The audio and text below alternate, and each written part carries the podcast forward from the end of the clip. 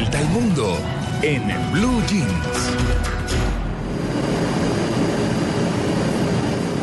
Muy rápidamente vamos a aterrizar primero en Egipto porque hace unos instantes la oficina del presidente egipcio dijo que los esfuerzos de la comunidad internacional para resolver la crisis política en ese país ha fracasado. Sus palabras fueron, hoy terminaron los esfuerzos diplomáticos para dar la oportunidad adecuada a los hermanos musulmanes de renunciar a la violencia y aseguró eh, que por el momento Egipto continúa en un caos por falta de voluntad política de los líderes de ese país. Recordemos muy rápidamente que en los últimos días los enviados de Estados Unidos, de la Unión Europea y de los países árabes se reunieron con altos funcionarios egipcios para tratar de resolver la disputa entre las autoridades y los partidos de la agrupación de los hermanos musulmanes.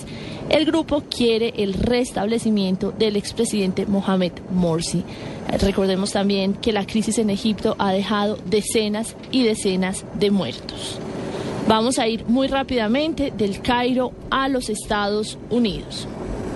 La alerta global, María Clara, desatada por una amenaza indeterminante procedente de Al-Qaeda, una amenaza de la que hemos estado hablando durante toda la semana. Que salieron todos los diplomáticos corriendo, además. Sí, sin duda. Pero lo claro es que puso en evidencia cómo la organización terrorista más descentralizada que nunca sigue constituyendo el principal peligro para la seguridad, no solamente de los Estados Unidos, sino la seguridad internacional.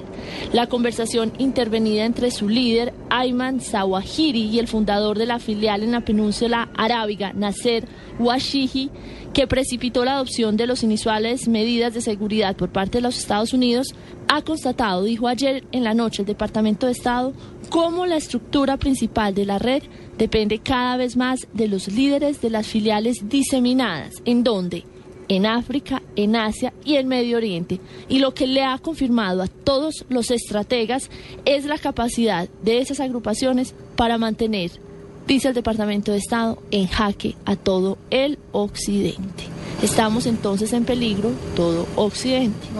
Y finalmente, María Clara, yo quería hablar muy rápidamente del cerebro del Amazon, de Amazon que salió al rescate del Washington Post. Besos. Qué personaje tan enigmático, pero también tan brillante y tan capaz. Es un estadounidense que solamente tiene 49 años y ocupa el puesto número 19 en la lista de los hombres más ricos del mundo, eso según la revista Forbes.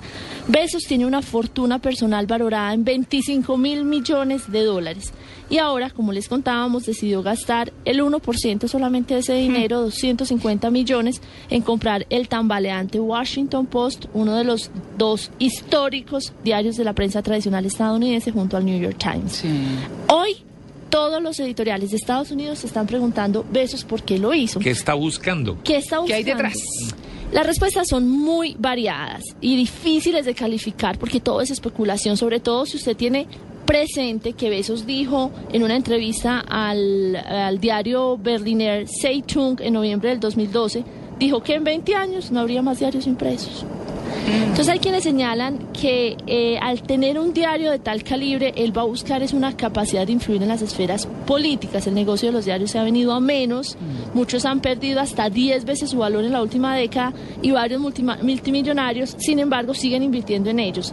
John Harry, el dueño de Medias Rojas de Boston, compró el Boston Globe, que pertenece al New York Times. Warren Buffett lleva muchos años comprando diarios locales.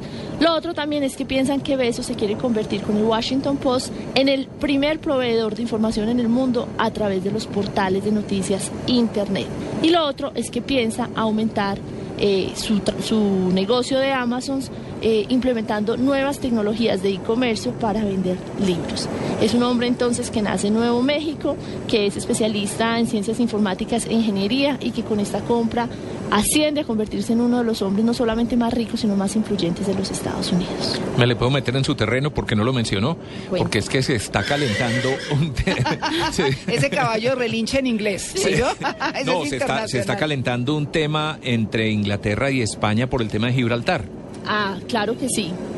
Las autoridades eh, gibraltareñas acusan a España. Recordemos que Gibraltar es ese peñón, ese, ese sector que está en toda la entrada del mar Mediterráneo, en, eh, entre el Atlántico y el Mediterráneo.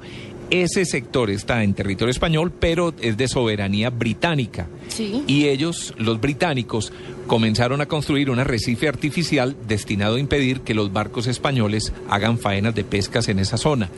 Entonces, los españoles eh, empezaron a crear problemas también desde hace eh, días, largas colas en la verja fronteriza como represalia de la construcción de esta, de, esta eh, construcción que impide la faena de los barcos. Entonces ya el primer ministro británico, David Cameron, advirtió este miércoles a Mariano Rajoy, al presidente del gobierno español, que existe un riesgo real, le dijo, de que la creciente tensión en la frontera de Gibraltar dañe las relaciones bilaterales entre Londres y Madrid. Se está calentando eso. Sí, porque es que la Guardia Civil Española está intensificando los controles en la frontera y por eso son esas largas filas que hemos visto en los noticieros y por eso es esa extensa tensión que está creciendo también entre el Reino Unido y España en un momento nada fácil para Europa, en el que se necesita sobre todo que esos países líderes de la Unión Europea ayuden a sacar a otros países que están también tambaleando por la propia economía. No deja de ser aburridor que parte del terreno de uno sea de otro país.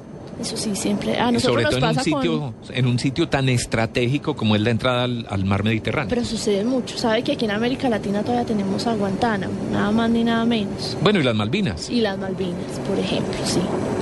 Bueno, ahí me le atravesé en su, No, muchas gracias. en su terreno. Esto aquí se volvió una parece el tráfico de Bogotá. María Clara se mete en mi terreno, yo en el de Natalia. Bueno, falta ver Ah, qué pasa ahora. Aquí ya hay todo un, un- un, El mismo establo. cabo- el mismo Aquí hay un establo. El establo de Blue Jeans. De todos, hay percherones, hay percherones, toda una Y uno que otro cabalgata. pony por ahí, ¿viste? Ponis también, pero de todo.